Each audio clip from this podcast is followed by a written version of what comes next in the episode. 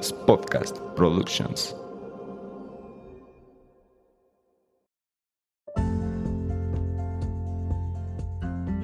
Hola, bienvenidos a Nutrir con Mente. Yo soy Rocío Castillo. Y yo Fernanda Calzada, dos amigas nutriólogas que quieren quitar toda esa información chatarra con la que día a día nos alimentan. Por eso hoy vamos a nutrir tu mente. Acompáñanos. ¿Qué tal? Bienvenidos a un episodio más de Nutrir con Mente. Hoy estamos de manteles largos, ¿no, amiga? Sí, de manteles largos por muchas razones. La primera porque tenemos una invitadaza que en lo personal quiero mucho, es muy cercana a mí, es mi amiga desde el kinder y que admiro mucho en el área personal y profesional. Ahorita les vamos a decir quién. Y la segunda, porque estamos en nuestro último capítulo de la temporada 4. Qué rápido se nos pasó, ¿no, Fer? Súper rápido, pero este, no se preocupen, vamos a regresar pronto. No, sí, ahora no nos vamos no a nos vamos a ir un desaparecer como la temporada pasada. Entonces, tranquilos, eh, aquí todo está en orden. Exactamente. Y bueno, hoy vamos a hablar de un tema que justamente lo guardamos en un lugar muy especial de esta temporada, que fue el cierre, eh, porque creo que es muy importante para todos, porque todos tenemos emociones, todos nos alimentamos y justo vamos a ver esta relación que hay de la comida y la importancia de la comida con las emociones. Sí, sí, sí, yo creo que es un tema que muchas, eh, muchos pacientes, muchas personas, amigos me han preguntado esta cuestión y pues bueno, el día de hoy tenemos a una experta que nos va a aclarar todas las dudas que tengamos en torno a esto. Vamos a de una vez a presentarla, ¿no, amiga? Si quieres, preséntala tú. Sí, ella es la psicóloga Paula Romero. Ella nos va a platicar un poquito más de toda su trayectoria, que la verdad admiro. Estuvo aquí en México estudiando, después fue a otro país y la verdad es que es una persona que se prepara día con día y que siempre da lo mejor de sí en todas las áreas que ella se propone. Entonces, bienvenida, Paula. Bienvenida, Paula. Hola, ¿cómo estás? Cuéntanos un poquito entonces acerca de ti. Ok, eh, pues muchas gracias por la invitación. Como comenta Rocío, eh, somos amigas desde la infancia, entonces eso quiere decir que soy de aquí de Morelia, aquí estudié, aquí de hecho hice mi licenciatura en psicología y posteriormente hice algunos cursos, pero finalmente elegí un máster en España que se llama psicogerontología. Eh, es un área un poco innovadora para México. Sí. Casi no, aquí todavía no se conoce, tiene que ver con el proceso de envejecimiento. Wow. Y por lo mismo ha sido un, un área que me ha tocado, pues como ser pionera en la misma es ahorita a lo que me dedico casi de lleno, pero bueno, en todo este transcurso, años de estudio, diferentes trabajos, pues finalmente la licenciatura en psicología tengo experiencia con todas las edades.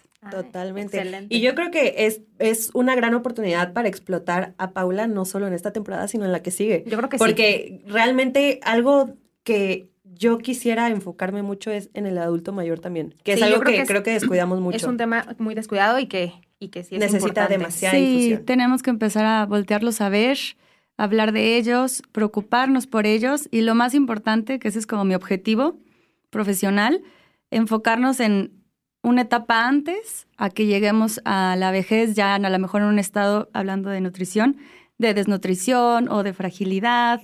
En mi caso, por ejemplo, una depresión, una ansiedad, un abandono, ir un pasito antes. Sí. Para mí sería lo ideal. Justo lo que hablamos siempre, la prevención para llegar a la mejor calidad de vida posible. Así es. ¿No?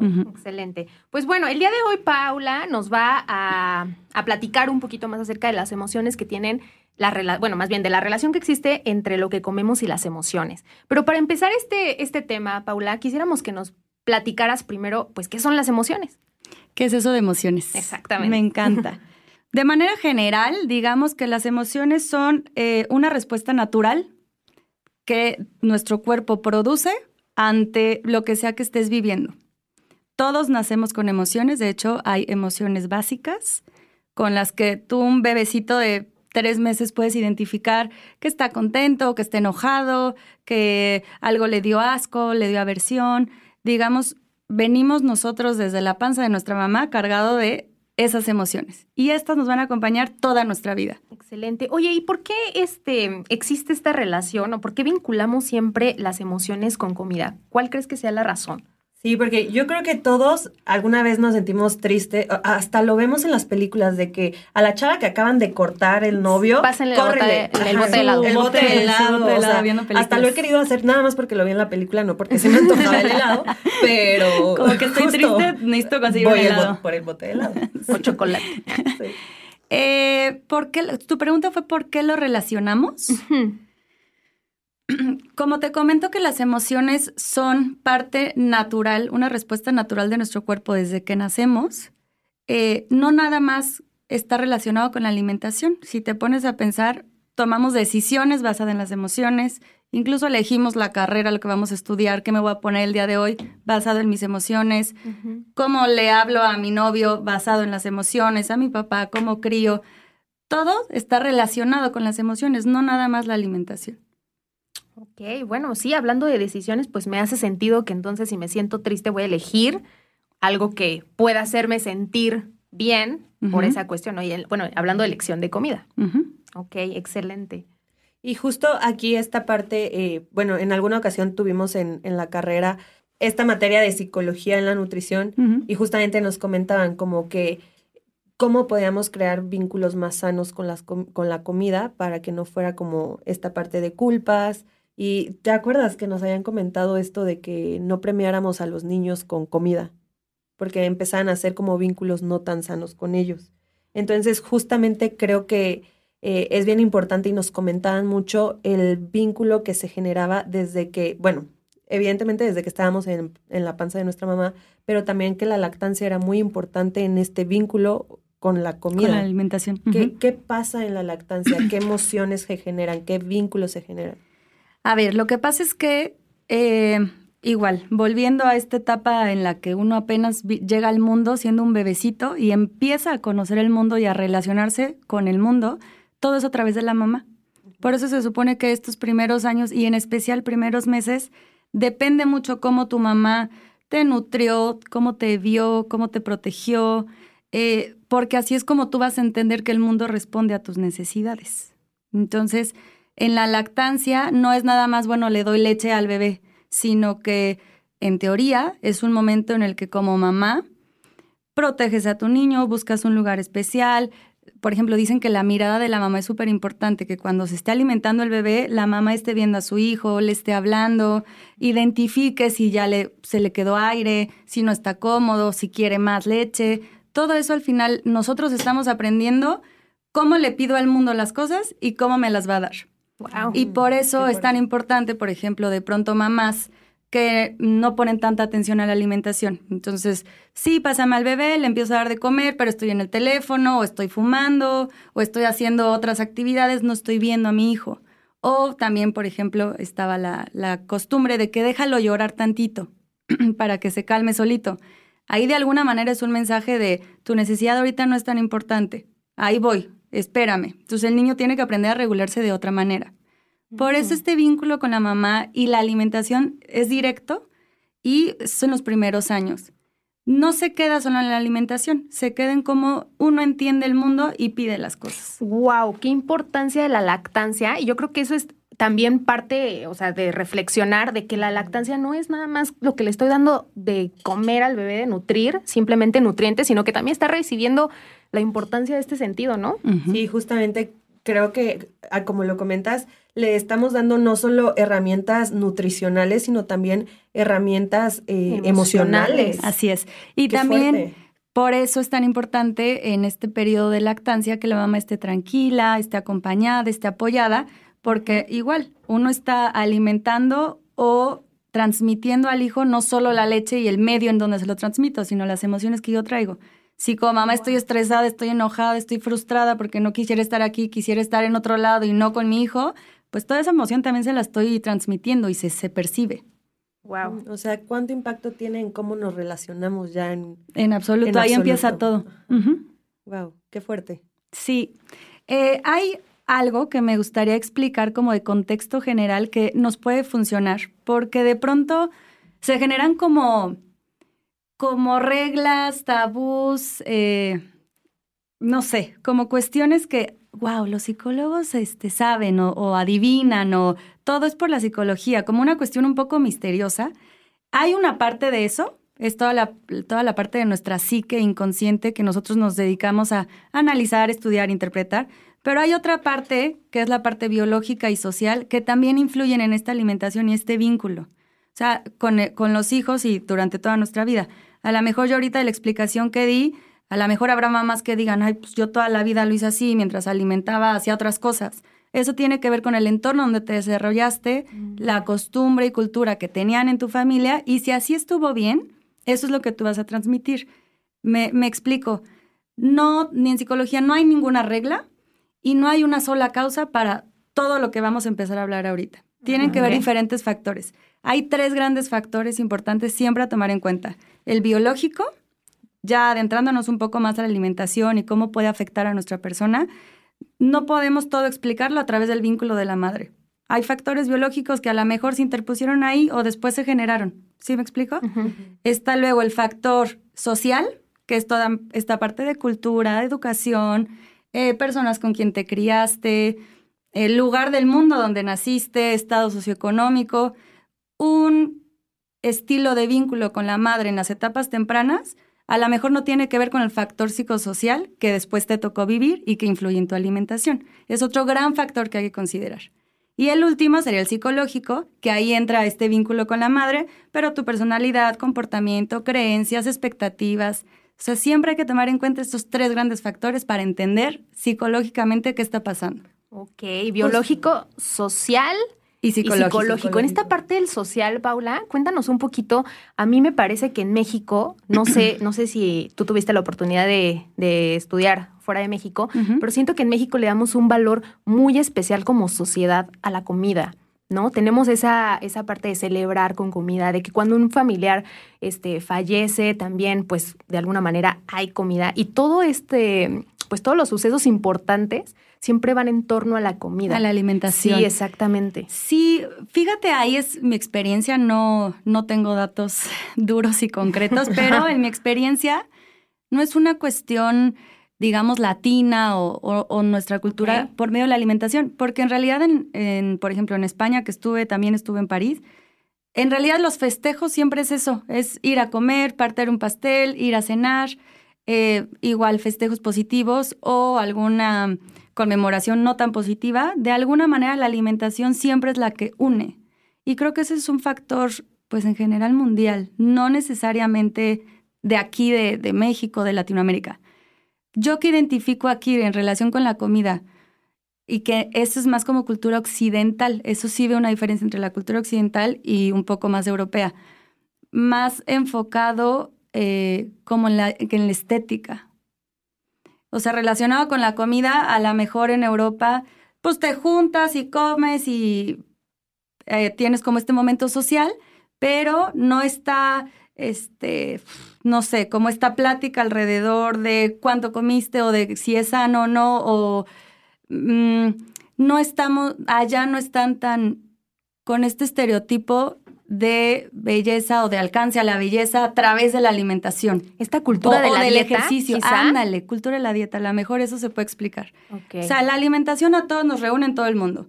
Pero alrededor de la alimentación allá no es igual a eh, dieta, físico, belleza. Sí, acá me no, no es lo mismo a que vas a una boda y te vas a comer ese pastel, no que Ajá. estás a dieta. Algo así, ajá. Ok, oye, qué fuerte. ¿no? Sí, no- Sí. nunca lo había puesto en palabras, pero sí lo he identificado. No, y es súper importante ponerle palabras, hasta para nosotras como nutriólogas es justo, sí, todo, todo es con comida, con alimentación, es reunión, pero justo qué enfoque le estás Así dando, es. con qué ojos lo estás viendo. Oye, y qué Así es. presión tan fuerte el vas a celebrar con comida, alrededor de la comida, pero al mismo tiempo tienes esta presión Está de mal. no comer, Ajá, está mal. que- Entonces no puedo ni siquiera disfrutar bien el momento de la celebración porque estoy pensando en que lo que me estoy comiendo pues no es lo En adecuado. la culpa, Exactamente. Así es. entre que celebras, pero tienes culpa, pero Te estás revisando cuánto comes, si el vestido ya te apretó un poquito, cómo te ves, como mu- mucha cuestión física, estética. Yo identifico aquí. Justo, o sea, pasa mucho y de hecho en alguna ocasión yo lo llegué a hacer, de que va a haber alguna boda, ay, ya sé que, no sé, me inflama el pastel y quiero comer pastel, bueno, me llevo un abrigo y me lo pongo. Es como, ¿por? Claro, o sea, ¿Por qué? ya estamos Ya estás previendo pensando, a- ajá, sí. ya estás pensando hasta en lo que te vas a poner para no sé, lo que vas a comer. Así y es. es. como, ¿por qué? ¿Por Sí. qué sufrir de esta forma? Sí. Wow, cuánto sentido. Sí, pues sí. Oye, Paula, también eh, nos gustaría que nos platicaras un poquito eh, en esta misma, o sea, partiendo, perdón, de esta misma cuestión de, pues, el impacto que tiene la lactancia en el vínculo de la mamá con, pues, con los niños, el fomentar esta cultura de la dieta también en los niños, de, este, pues, la relación que tienen con la alimentación. ¿Consideras tú que es bueno premiar a los niños con comida? No. O sea, la respuesta clara es no, no hay que premiar. La aliment- el alimento no es un premio ni es un castigo, que también se utiliza como castigo. Eh, por ejemplo, eso entraría dentro del factor social. Y es otro gran aspecto que hay que considerar, hablando ya de eh, como adulto, qué me está diciendo mi alimentación o cómo me estoy relacionando con ella. Si yo ya identifiqué alguna conducta alimentaria, es decir, cada vez que yo me siento frustrada, este, no me premio, yo ya hice ahí un vínculo conductual con la alimentación, a lo mejor aprendido. Entonces, eso es lo que va a pasar. Va- vas a reiterar siempre ese, eh, como, mm, pues sí, al final ese premio, ese refuerzo a través del alimento, pero fue aprendido. Te, te enseñaron que cada vez que lo hagas bien vas a merecer tal. Y que cada vez que lo hagas mal vas a merecer tal. Y la alimentación no debería ser eso. Y que si no lo haces, ahí viene el no soy merecedor de. Y por ejemplo, ahí viene, eso sería psicológico, o sea, ahí tú ha- haces una asociación de decir, sí, me lo merecí, me lo gané, qué bueno soy, ¿no? Y tienes tu premio. Pero también eh, biológicamente, por ejemplo, es común que los premios sean dulces. Y también el azúcar crea adicción. Claro. Entonces se puede sí. generar como también una, un refuerzo, no nada más porque lo hice bien y me lo merezco, pero además ya lo necesito. Wow. Pero sí, fue- metabólicamente hablando. Así es. Ajá. Entonces ya eso, por eso no es bueno a los niños, o desde chicos que te asocien que una conducta es igual a un premio con un alimento. Creo que de ahí se pueden desencadenar muchos trastornos de alimentación. Oye, y también, este, pues darle valor a la comida. O sea, porque obviamente cuando te premian, pues no te dan una lechuga, ¿no? No te dan una ensalada, Así es. Sí. ¿no? te van a dar, pues, un chocolate, un Un dulce, porque pues eso es algo que te llena, es, es- o sea, me lo gané, soy buena, es un premio y el premio tiene que ser algo, no sé por qué, dulce, calorías y no saludable. Y por lo general vacío. Que eso es importante. Como que yo identifico con mis pacientes que tienen como comidas buenas y malas, o sea, como que les damos un juicio de valor a la alimentación en lugar de entender qué necesito y por qué. Eso me parece importante también, porque luego los premios tienes derecho a algo malo o a algo no, ajá, no tan saludable. Entonces, además, premio es algo que no te va a hacer bien, como, No tiene. como cuál es el sentido. mensaje que Ajá. estamos dando ahí. Oye, sí, totalmente. Y luego también el castigo es no te levantas, lo que hemos platicado, no te levantas de la mesa hasta que no te comas las verduras. Entonces, ¿qué, qué valor le estás dando a las verduras? Un valor negativo. Un valor negativo. Así es, o sea, mi, alimentación, mi salud, me, o sea, es un castigo. Y ese impacto que puede tener O sea, no estoy cuidando. Ajá. Qué impresión. Desde ahí va el discurso hacia la alimentación. Y, y justo creo que, yo creo que, gran, digo, no tengo estadísticas certeras ahorita, pero yo creo que si no un 90, un 99%, hemos luchado con esta relación con la comida, ¿no? Sí. Eh, yo creo que la mayoría de los que nos están escuchando, incluso los que estamos ahorita aquí presentes, hemos luchado con esta relación y a veces no nos detenemos a pensar de dónde viene esta mala relación, porque a veces la vemos como un enemigo eh, y no como un aliado de salud. Sí, como yo, yo de pronto, porque también tuve una etapa en la que la alimentación para mí era, todo giraba alrededor de ella, ¿no? ¿Qué comía, cuánto ejercicio hacía, a qué hora salía, a qué hora me levantaba, qué me ponía? Todo alrededor de la alimentación. Y me di cuenta que para mí la comida no era como parte de mi vida, era como, como un objetivo, era como una meta, no era para nutrirme, yo no la entendía. Entonces creo que a eso te refieres, con que Sí. hemos luchado con eso, porque entonces hay que hacer nuestro propio proceso de entender qué es alimentar, qué es nutrirte, qué necesita tu cuerpo, quiérete, lo necesitas. Esa idea que te hicieron creer no va por ahí. Creo que es este proceso de, Wow. de entender y adentrarnos en el tema de la alimentación y identificar qué creencias tengo, qué hábitos tengo, qué emociones tengo que no me están funcionando con esta nutrición que sí necesito. Wow, excelente. Oye, Paula, también hay otro punto de intersección entre las emociones y la comida, y es esta palabra que a muchos les va a resonar, que es ansiedad. ¿No? Ansiedad. A mí muchos pacientes me dicen, oye, Fer, ¿y qué puedo comer para la ansiedad? Y me, me- me revuelve la cabeza de pensar en, o sea, ¿existe algún alimento para calmar la ansiedad? Creo que la ansiedad va mucho más allá, pero pues tú nos puedes explicar un poquito más. ¿Qué es la ansiedad? Desde ahí vamos. Yo creo que sí. Sí, empezando por ahí. La ansiedad es, es un- la respuesta sería similar a las emociones, es una respuesta fisiológica, porque cuando uno está ansioso, suda, el corazón palpita más rápido, te pone rojo, no piensas claro, eh, incluso hay gente que se le seca la boca se empieza a mover, o sea, es una respuesta fisiológica, pero también psicológica y emocional, porque la ansiedad suele ser subjetiva. La mejor algo que a mí me produce ansiedad, a ti no. Entonces ya está muy relacionado con mis ideas, con mi emoción y mi creencia, porque a mí esto me da ansiedad. No es como que a todos nos causa la misma ansiedad. Como tu historia de vida. O tus aprendizajes. Cierta ansiedad es buena, igual que cierto estrés. O sea, también creo que ya está muy... Satanizado. Sí, así, uy, la ansiedad. Está bien, si no tuviéramos ansiedad no te paras del sillón. O sea, si no tienes ansiedad porque no alcanzas a acabar el mes económicamente, pues no te paras a trabajar, Trabajar. y a ver cómo le haces. Es Se, vuelve una motivación. Sí, exacto. Justo, justo, eh, perdón que interrumpa, pero justo ahorita me acordé de una frase que vi de que ¿quieres motivarte para trabajar? Pide un crédito. Sí, es, cierto, es cierto. Es cierto. Y eso te genera ansiedad y la ansiedad al final te mueve, igual que el estrés. No, hay que quitarle esta connotación negativa. Las emociones son emociones y tienen una función. Las respuestas fisiológicas, nuestro cuerpo es tan sabio que nos quiere decir algo. Y si nos quiere decir algo es bueno, no es, no es malo que tu cuerpo te esté avisando que ahí no estás cómodo. Es bueno. ¿Cuál es la clave? Saber cómo reaccionar o cómo controlar esta respuesta ansiosa. Seguramente con ustedes llegan gente que tiene esta asociación de ansiedad con alimento, pero hay Mucha. gente que con la ansiedad fuma o toma o se desaparece o llora. Sí me explico, no es la única manera como De compensar Exacto, el... cómo resolvemos o cubrimos la ansiedad. Por lo tanto, como les decía, ya depende de cada quien. No hay un alimento para la ansiedad.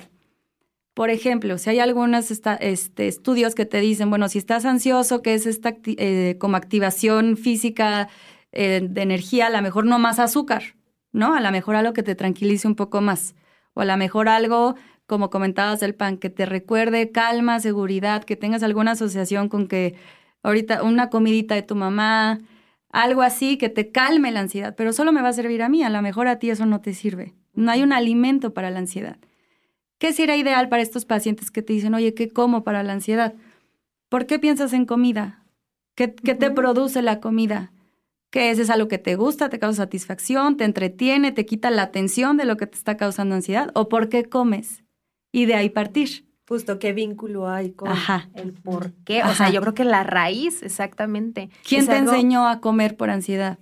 ¿En qué momentos? También eso, eso es un punto clave. Identifica cuáles son tus triggers, tus detonadores. Claro. Eso sería lo ideal. ¿En qué momentos comes o, o en qué momentos percibes que comes por ansiedad y qué te detonó esa ansiedad? ¿Cómo puedes adelantarte? Si ya sabes que eso te da ansiedad, ¿cómo puedes adelantarte para que llegado el momento a lo mejor tú estés preparado? Ya comiste, traes tu snack, no te pones, en- no te expones a ese nivel de ansiedad. Sería un, un pasito antes. Sí, y justo, eh, fíjate que ahorita escuchándote hablar de esto, eh, yo tuve alguna experiencia en casa donde me estaba comiendo unos Choco Crispies, me acuerdo, y yo amaba los Choco Crispies y todos estos cereales azucarados. Eh, y pasó algo en casa como un problema y recuerdo que quedó muy presente en mí cuando estaba chiquita y a- regularmente ya no está en mi alimentación este tipo de alimentos o bueno, este tipo de cereales. Y justo ahorita escuchándote hablar se me vino a la mente, oye, cuando siento que estoy dentro de un problema que está fuera de mi control o que todo a mi alrededor se está descontrolando, voy por un cereal azucarado de esto. Claro. Y me acabo la caja, o sea, en una sentada. Claro, eso, eso es comer por ansiedad, por ejemplo. No Ajá. tenías hambre, no estás pensando en nutrir tu cuerpo, ¿qué necesito? Estás Es- pensando en lugar seguro, el último lugar seguro donde estuve bien, donde estaba aquí. La emoción que me genera la caja de cereal. Recordemos que un lugar seguro no es que en realidad sea un lugar sin riesgo o sano. Un lugar seguro es el último lugar que tú recuerdas eh, que viviste lo que estás viviendo. O sea, que te lleva a ese momento. Entonces, si lo asociaste ahí cuando hay un, alguna situación difícil, tú asocias ese momento y esto es lo que se hace, esto es lo que debo hacer para afrontar esto, comer. a lo que estoy familiarizada. Ándale, familiarizada es la palabra. Oye, ahorita que mencionaste esto de que no todos respondemos de la misma forma a, esta situación de ansiedad, yo recuerdo, y en algún capítulo lo comenté, que, ah, bueno, cuando empezó la pandemia, que empezó como todo este encierro y tal, yo veía muchas publicaciones en torno a snacks para combatir la ansiedad, ¿no? Por el encierro y tal. Entonces yo le, eh, le comentaba aquí a, mi amiga que eh, yo lo que opté pues fue como un snack de movimiento, o sea, a mí me faltaba moverme. Siento que eh, de alguna forma compensaba la ansiedad porque yo decía, pues no debe haber, no debe existir solo la forma de combatir la ansiedad comiendo, ¿no? Sino pues también con un snack, yo le llamaba de snack de movimiento y me salía a patear un balón en, la cochera de mi, de mi casa, ¿no? Y yo creo que pues sí fue una forma de de liberar la ansiedad. Pero pues yo creo que tú también nos puedes compartir, Paula, algunas otras herramientas que nos puedan ayudar y que no solamente lo tratemos con, con comida. ¿La ansiedad? Sí, eh, yo creo que la mejor manera, una vez más, porque todo es muy personalizado, no, no hay reglas, pero la mejor manera de que cada quien haga un autoanálisis para saber qué pudiera hacer es, uno, conocer las emociones. De pronto uno come porque está ansioso, a lo mejor no estaba ansioso, estaba frustrado, estaba enojado, estaba, ah, estaba desesperado, o a lo mejor estaba súper contento. También hay cuestiones eh, felices, gratas, una fiesta, un evento importante, pues que te producen ansiedad. Entonces, uno se identifica cuándo y por qué yo corro por mi cereal. Cuando estoy triste, cuando estoy preocupada, primero identifica. Ya que identifiques, eh, piensa de qué otra manera, o bueno, cuál es la necesidad que me quiere decir esto que identifiqué. Si estoy enojada, ¿qué, qué necesito? Necesito, percibo una sensación de injusticia, entonces me gustaría hablarlo con alguien, o lo que quiero es como explotar y no puedo, entonces mejor busco alguna estrategia de, pues de eso de explotar, ¿no? Que en psicología está desde que escribas una carta, te pongas a gritar, le des golpes a una almohada, le pegues un bat, hay muchas formas de sacar la ansiedad o de aliviar la ansiedad, pero tiene que obedecer a la necesidad de cada quien. Si a lo mejor tu, tu emoción es tristeza y eso te hace comer, porque de alguna manera eh, en la, tristeza es como una emoción baja, eh, ¿qué necesitas? ¿Necesitas compañía de alguien? ¿Necesitas estar en silencio? ¿Necesitas descansar? ¿En qué momento aprendiste que un alimento? Pero en realidad, ¿qué es lo que te quiere decir esa emoción? Entonces busca algo que alivie la emoción. Entonces yo diría, lo primero es identifica cuál es la emoción, después qué te está pidiendo esa emoción y de ahí intenta. Literalmente, si tú le pones en Google cómo calmar la ansiedad, te va a dar 20 tips. Saltar la cuerda, escuchar música, meditar, hacer yoga, salir a correr. Depende de cada quien. O sea, yo estoy ansiosa y me pones a hacer yoga, no, yo no puedo. O sea, no, no, no. No, yo necesito salir a correr. Sí, bye. Me aviento de la azotea. Sí, yo no puedo. Para mí en esos momentos, por ejemplo, es ir con mis perros. Pero, por ejemplo, gente cercana, tú le pones un perro y se estresa. Los pelos, la suciedad, no pueden. Entonces, eso depende mucho de cada quien. Pero, ¿de dónde partes? ¿Qué necesitas? ¿Qué es lo que te está diciendo esa ansiedad? Acuérdate que es una respuesta a una emoción. Ya. Justo eh, ahorita escuchándote hablar, reafirmo esta idea de la importancia del autoconocimiento. Sí, es eso. Sin autoconocimiento realmente no podemos hacer gran cosa ni en nuestra forma de alimentarnos, ni en nuestra relación en familia, ni en nuestra relación en pareja. O sea, realmente el autoconocimiento creo que son las herramientas necesarias para tener una vida mucho más equilibrada y balanceada en todas las áreas. Yo creo que al final es este equilibrio. También conocer tus emociones es decir, bueno, estoy enojada y se vale que esté enojada. Y ya sé que como me enojé, eh, pues hoy voy a comerme tres donas, ya lo sé. Y va a estar bien, no pasa nada. Porque, eh, perdón, eso es lo que pasa. Luego comemos sin, sin entender el impulso de dónde viene y luego viene la culpa y la represión y no, ya. Y entonces eso genera más ansiedad. Y entonces emocionalmente ya estás hecho una bola y tú te preocupas porque no te comiste la ensalada. Pero en realidad por adentro cómo estás, o sea, a dónde te está llevando esa necesidad de haber comido bien. Sí, o sea, saberlo Ajá. te dirige a la paz. Ajá. Porque justamente el no entender abruma más. Así es. ¿no? Ajá. Como, ¿te acuerdas de una frase que habíamos dicho? ¿Te acuerdas de una frase que habíamos dicho de lo importante también es volverte consciente? Y cuando te vuelves consciente de las cosas, es más fácil cambiar o modificar, ¿no? Entonces, de Que no te vayas forma, tan lejos. El nombre de este podcast es Nutrir, con mente. Ah, Ah. A mí me encantó cuando Exacto. lo escuché. Sí, sí, sí. Ay, qué bonito. Es eso. sí, es, es conocerte. Por ejemplo, creo que ahí va mucho en esta autoconciencia, autoconocimiento, que creo que la generación de ahora lo estamos dirigiendo mucho hacia allá. Va desde el aceptarte. O sea, si mi cuerpo es así y yo soy ansiosa porque mi personalidad fue esto, pues está bien, o sea, eso soy. Y entonces a lo mejor no me pongo un, una meta, pues que sé de antemano que ahorita no voy a llegar a ella, que no es para mí. vaya, claro. ¿No? Exacto. O sea, creo que desde ahí va. Qué importante es esto. Y justamente creo que algo que decimos siempre con Fer es, ¿por qué no dan eh, clases de inteligencia Ya sé. emocional desde chiquitos, de primaria. nutrición, de finanzas? Sí, Creo total. que realmente, eh, y este es un llamado si nos escuchan eh, personas que tienen las posibilidades de, de cambiar esta estructura, creo que podemos cambiarnos todos desde, cambiar todos desde nuestras trincheras, perdón, pero justo creo que este es un llamado nuevamente a la importancia que hay, es- que tienen estas áreas de nuestra vida, literal en cómo nos desenvolvemos y en qué tan bien podemos desenvolvernos en nuestra vida adulta, no solo de niños, sino también en nuestra, Claro. a lo largo de todo nuestro pase por aquí, por este mundo, ¿no? Que al final yo creo que ese es nuestro sentido de estar aquí, ¿no? No repetir como robot lo que te enseñaron porque así es y todos hay que estar preocupados en cierto punto este, por estar guapos y bonitos y ya luego eso pasa a segundo plano y ahora hay que preocuparnos por, no sé, pagar escuelas. Como, ¿tú qué quieres? ¿Tú a dónde vas? ¿Tú para qué? ¿A ti qué te funciona? Esa es la autoconciencia. Sí, sí, sí.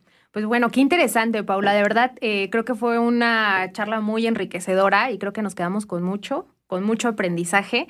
Y eh, pues esperamos tenerte pronto de nuevo, porque hay muchos temas que tocar Sí. en torno. vi- vimos en este, en este episodio cómo pues el, el trabajo multidisciplinario entre la parte de la psicología y la parte de la nutrición, pues es, es una sinergia perfecta, ¿no? Así Y- es. Y, es clave para, para poder llevar al lugar correcto este, todas estas emociones y toda esta alimentación. Y Exactamente. tus objetivos. y- Así y, es. tus objetivos. Entonces, queremos agradecerte que hayas aceptado nuestra invitación, Gracias. agradecerte por toda la información que fue de muchísima, muchísima ayuda, al menos hablando por mí, no sé, para Fer creo que también. Totalmente. Fue demasiado enriquecedor y esperamos que a todos los que nos están escuchando también eh, se les haya quedado un poquito de este episodio, que no creo que haya sido poquito, yo creo que todo. Y agradecerte nuevamente y que nos compartas tus redes sociales porque yo creo que necesitan ir a seguirte ya. Ya, claro que sí, muchas gracias. Eh, me gustaría pensar que lo que platicamos el día de hoy en realidad resuelve poco, al final es información y yo creo que ahorita todos estamos sobreinformados, pero ojalá haya despertado algún foquito por ahí de alguien que diga, oye, este, pues a ver si hago una cita con un psicólogo. Ya con, con eso, Paula. Sí, no, sí, total. ya con eso sirvió de algo y se plantea algún otro panorama que a lo mejor tenía. Con eso ya estamos del otro lado. Eh, mis redes es psic de psicóloga, P-S-I-C, Paula Romero, que es mi nombre, En Instagram. en Instagram. Y pues en Face es mi nombre, Paula Romero Villicaña. En realidad dirijo más la parte profesional solo en Instagram. Ok, perfecto. Entonces ya saben, SIC, Paula Romero. Ahí la van a encontrar. Igual vamos a poner sus redes sociales ahí en las Aquí en la publicaciones, en, la, en las páginas de arroba nutrir con mente. Y ¿no? también aquí en la descripción para que vayan a buscarla. Y pues bueno, ya saben que toda esta relación con la comida, los vínculos que tenemos emocionales, tienen muchísima importancia en cómo nos desenvolvemos día con día. Exactamente. Pues bueno, hasta aquí el episodio del día de hoy. Nos vemos. Ah, Ay, no nos vemos el próximo no miércoles. Nos vemos el próximo miércoles. Nos vemos en la quinta temporada que ya le estamos preparando. No nos vamos a desaparecer nuevamente. Es promesa. Eso es promesa. Entonces nos vemos en la quinta temporada. Hasta luego. Bye bye. Adiós. Bye. Esto fue Nutrir con Mente. Gracias por escucharnos y ser parte de este proyecto. No olvides seguirnos en nuestras redes sociales, arroba Nutrir con Mente. Para que te enteres de todo lo nuevo. Nos vemos en el próximo capítulo. Bye bye.